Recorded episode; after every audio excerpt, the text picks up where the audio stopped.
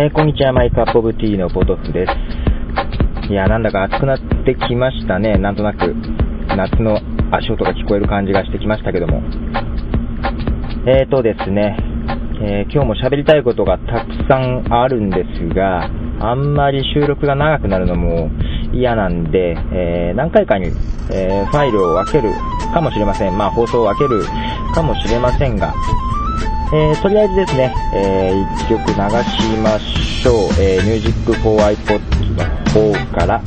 えー、ジャッキー・ターで What is to Ya です。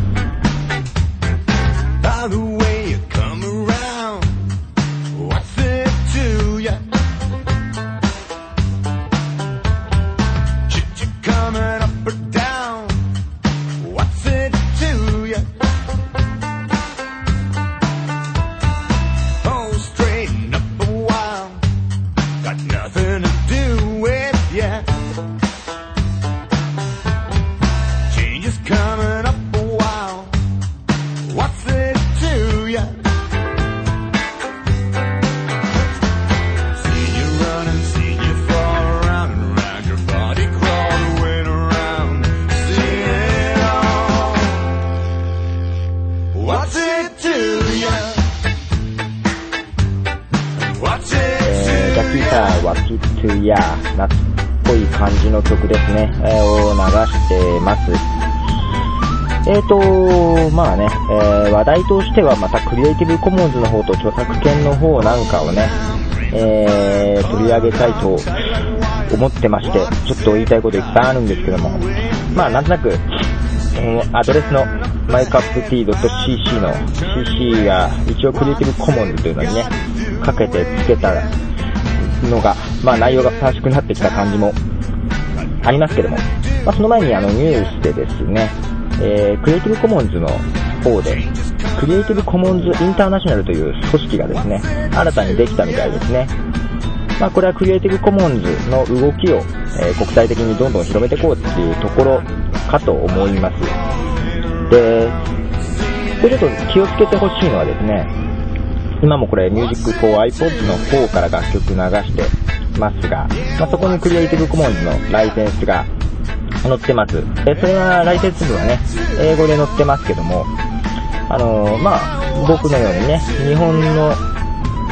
中で、えー、まあ、ポッドキャストファイルを作って配信してますけども、例えば、今アメリカのね、え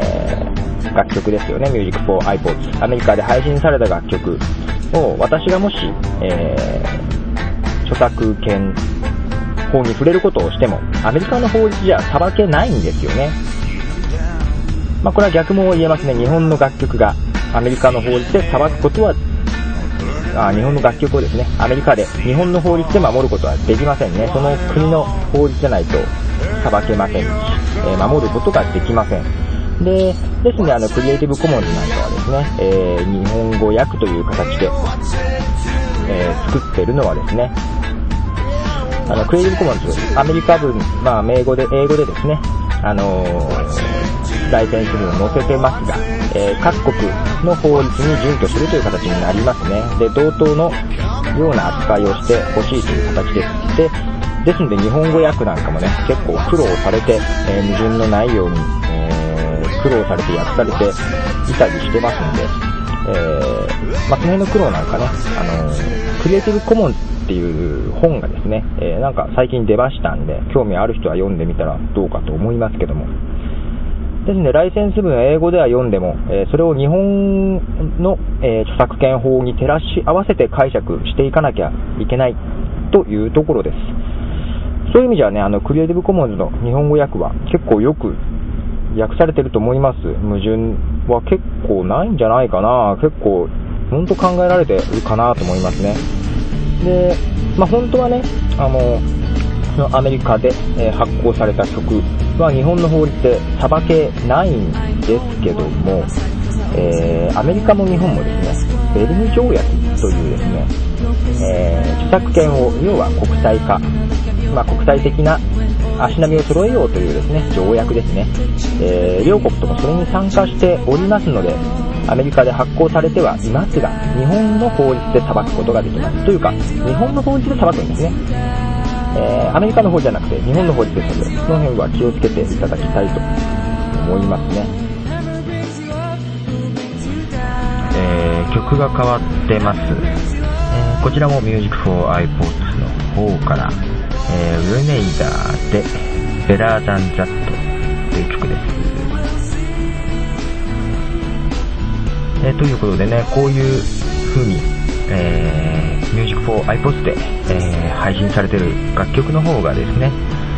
えー、ライセンスの上限として、えー、派生作品の禁止という、えー、条件をつけてます。え、二次的著作物を作っちゃいけないという、え、条件ですね。で、このように上で喋ることをですね、えー、二次的著作物と取るのか、えー、どうかっていうところでね、それが二次的著作物になって改変になるんじゃないかっていう意見がですね、ありましたけども、まあ僕の場合は、えー、これは編集著作物という扱いになって二次的著作物にならないんで認められていると、え、考えて、こうやって放送しております。まあね、聞いてる人は、だったら自己責任でそうすりゃいいんじゃないかって思うのかもしれないですけども、僕がちょっと懸念してるのはですね、あの、明らかにですね、えー、僕なんかよりも全然影響力のあるサイトの方でですね、えー、そのような形で重ねて喋ったりしちゃいけないんじゃないかっていうね、えー、意見が言われてるのが気になります。というのもそれがね、え、クリエイティブコモンズの発展をちょっと阻害するんじゃないかなというふうに思うんですよ。で、Music for iPods の方がね、あのー、配信してる、えー、楽曲はなんかアーティストが有料で登録して配信してるっていうことでね、余計にあの、アーティストにとってプロモーションにならないとちょっとかわいそうじゃないですか。あのね、口コミを期待してるのかもしれないですけども、やっぱり普通の口コミよりも、こういうポッドキャストなんかの方が大衆に向けての配信なんで、ね、広がりとしては大きいんじゃないかなと思いますし、で、ね、ただ、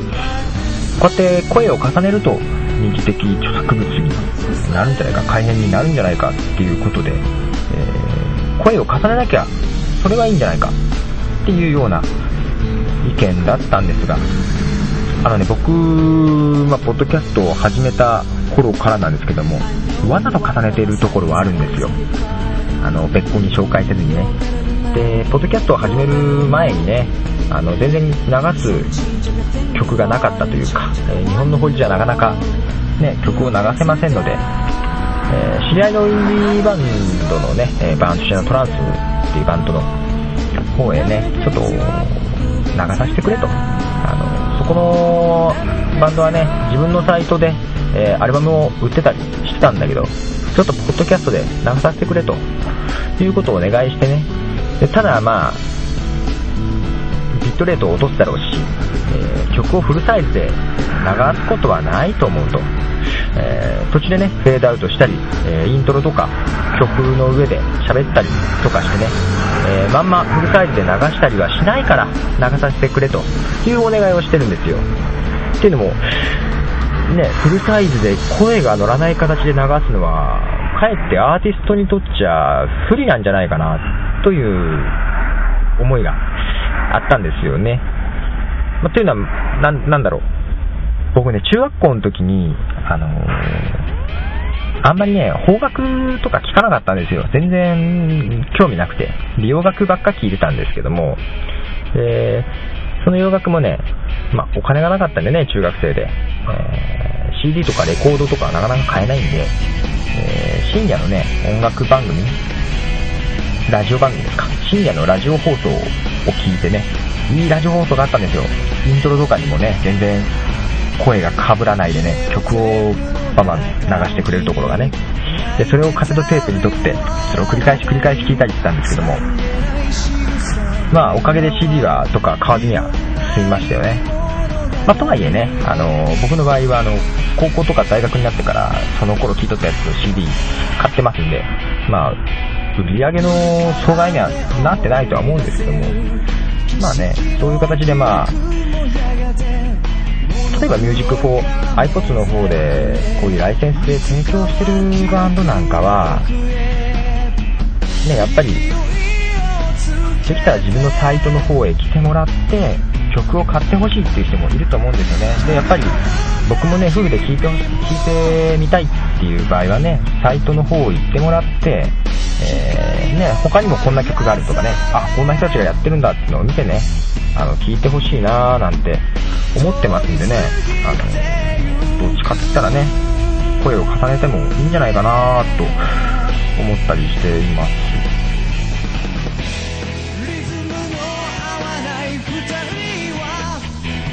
えー、ということで、バーンチナトランスのビデオテープという曲を流してますが、えー、長くなってきましたので、今日はこの辺で切りまして、えー、次回の放送で続きを流します。では、ポトでした。